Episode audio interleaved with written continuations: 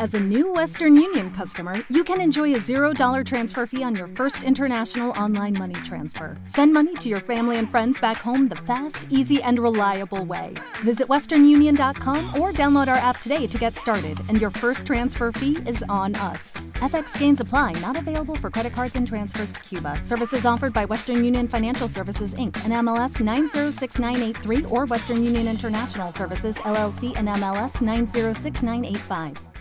Capítulo 52. Percy. A la mañana siguiente, Percy, HAZEL y Frank desayunaron pronto y marcharon a la ciudad antes de que el Senado se reuniera. Dado que Percy ahora era pretor, podía ir allí por donde y cuando quisiera. De camino, pasaron por los establos, donde Tyson y la señorita O'Leary estaban durmiendo. Tyson roncaba en una cama de heno cerca de los unicornios, con una expresión placentera en su cara como si estuviera soñando con ponis.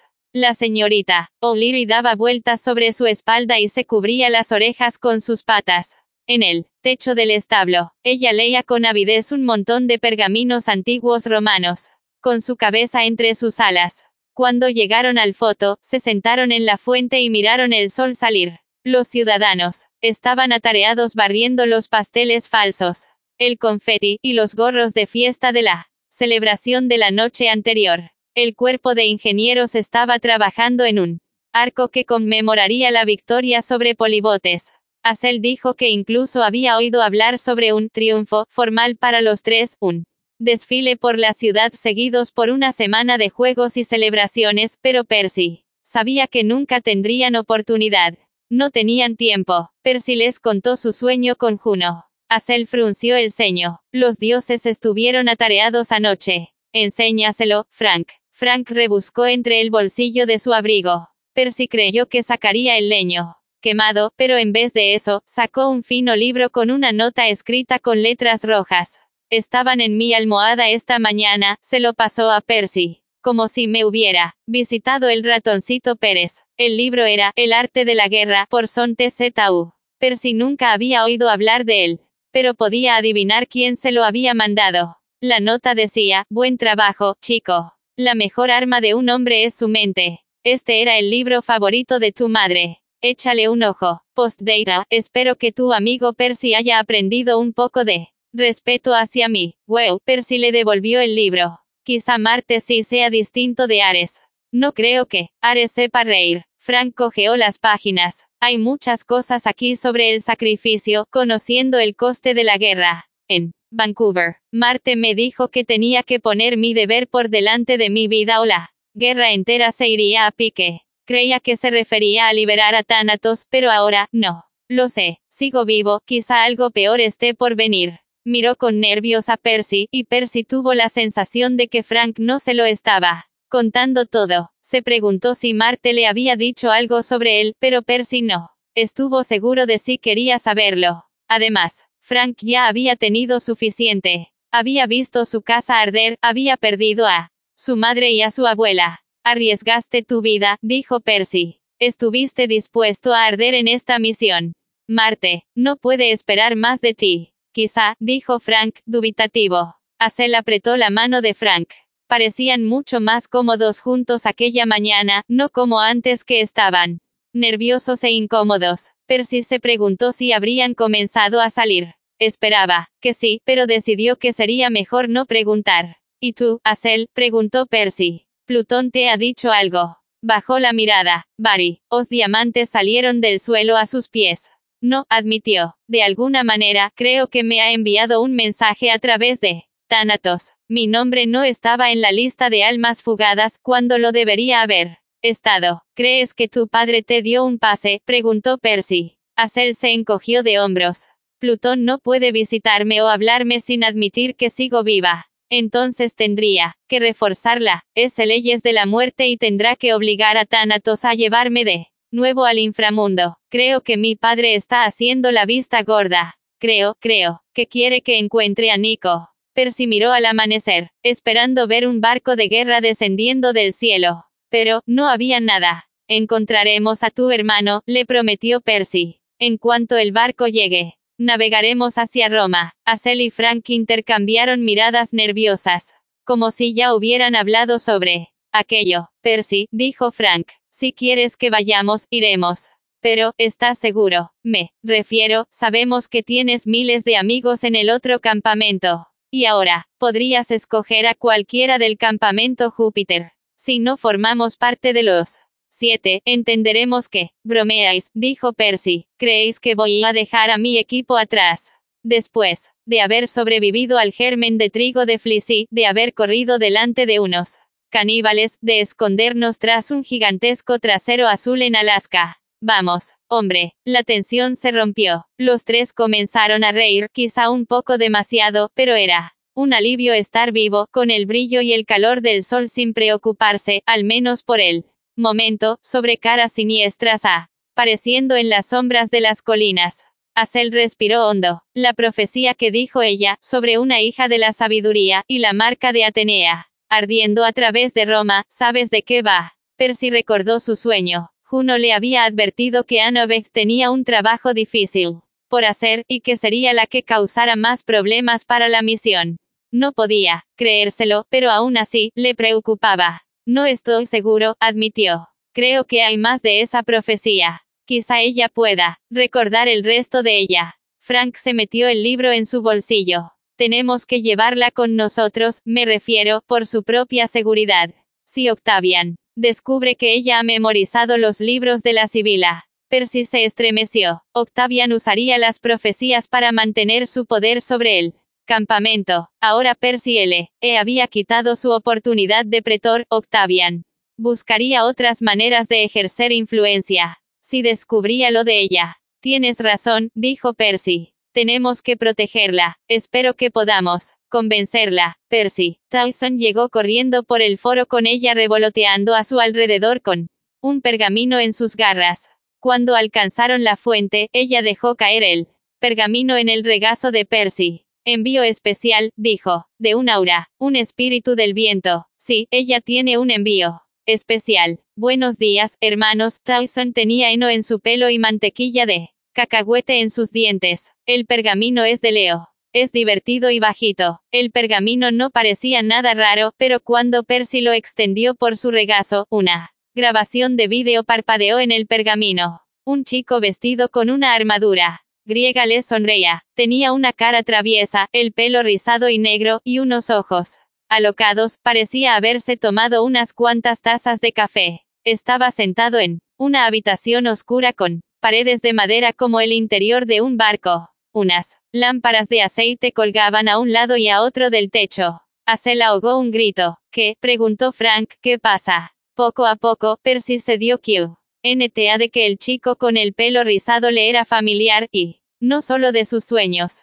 Había visto su cara en una foto antigua. Eh, dijo el chico en el vídeo. Saludos de vuestros amigos del campamento. Mestizo, etc. Soy Leo. Soy él. Miró fuera de cámara y gritó, ¿cuál es mi título? Soy algo así como el almirante, el capitán, o. Una chica le devolvió el grito. El chico de las reparaciones. Muy gracioso, Piper, gruñó Leo. Se volvió a cámara. Sí, bueno, soy. El comandante supremo de Largo 2.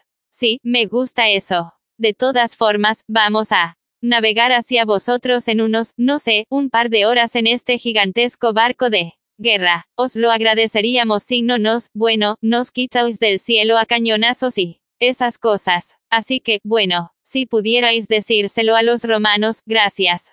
Nos vemos pronto, vuestros queridos amigos semidioses y todo eso. Paz. El pergamino se apagó. No puede ser, dijo Asel. ¿Qué? preguntó Frank. ¿Conoces a ese chico? Asel parecía haber visto un fantasma. Percy entendió por qué. Recordó la fotografía, en la casa abandonada de Asel en Seward.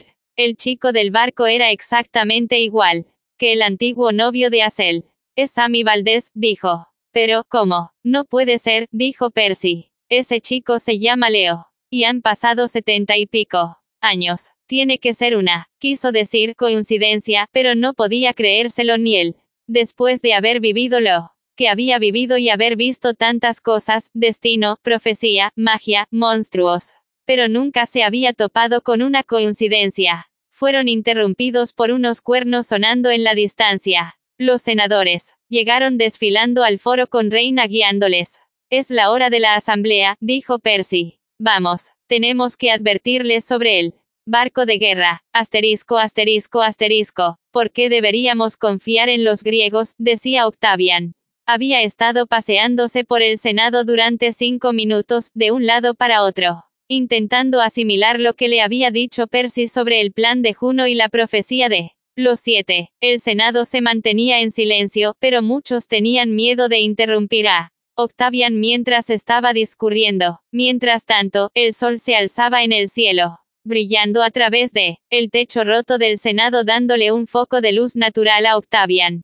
La casa del Senado estaba llena. La reina y la Frank y Acel estaban sentados al frente de la fila con los senadores. Los veteranos y los fantasmas llenaban las filas posteriores. Incluso a Tyson y ella les habían permitido estar presentes al fondo. Tyson no dejaba de saludar y sonreír a Percy. Percy y Reina ocupaban los asientos de pretores en la tarima, lo que le hacía a Percy sentirse un tanto acomplejado, parecer digno de ocupar aquel lugar vistiendo una sábana y una capa morada no era fácil. El campamento está seguro, siguió Octavian.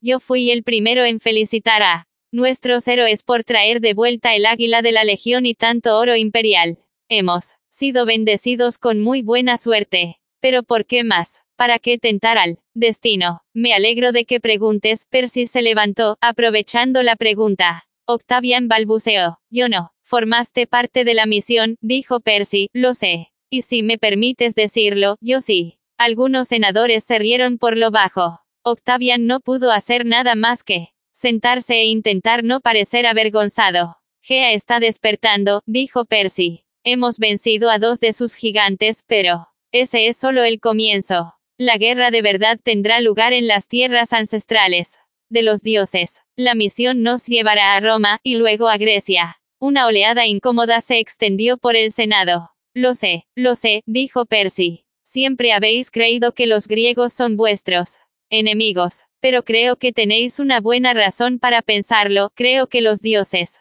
nos han mantenido separados a ambos campamentos, porque cada vez que nos encontramos, luchamos, pero eso puede cambiar, tiene que cambiar si queremos vencer a Gea. Eso es lo que significa la profecía de los siete. Siete semidioses, griegos y romanos, tendrán que cerrar las puertas de la muerte juntos.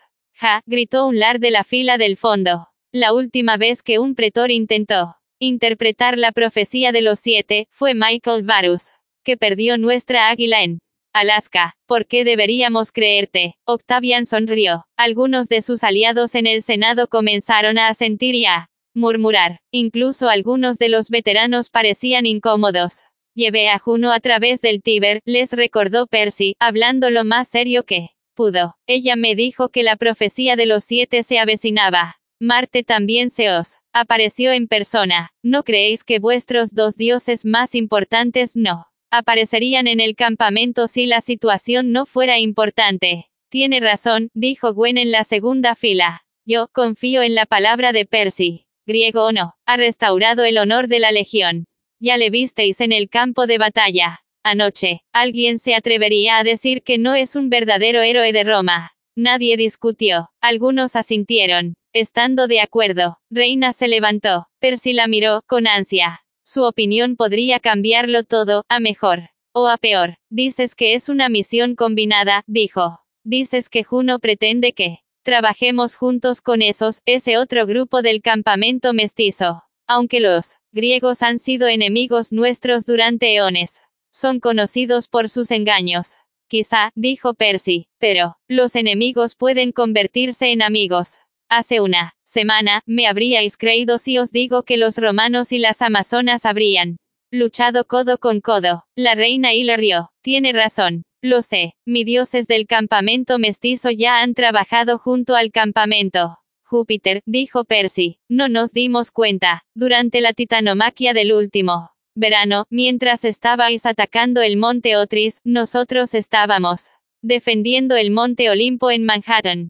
Luché contra Cronos en persona. Reina retrocedió, y casi se tropezó con su toga. Tú, ¿qué? Sé que es difícil de creer, dijo Percy. Pero creo que me he ganado vuestra Confianza, estoy de vuestro lado. Acel y Frank quieren ir conmigo a esta misión.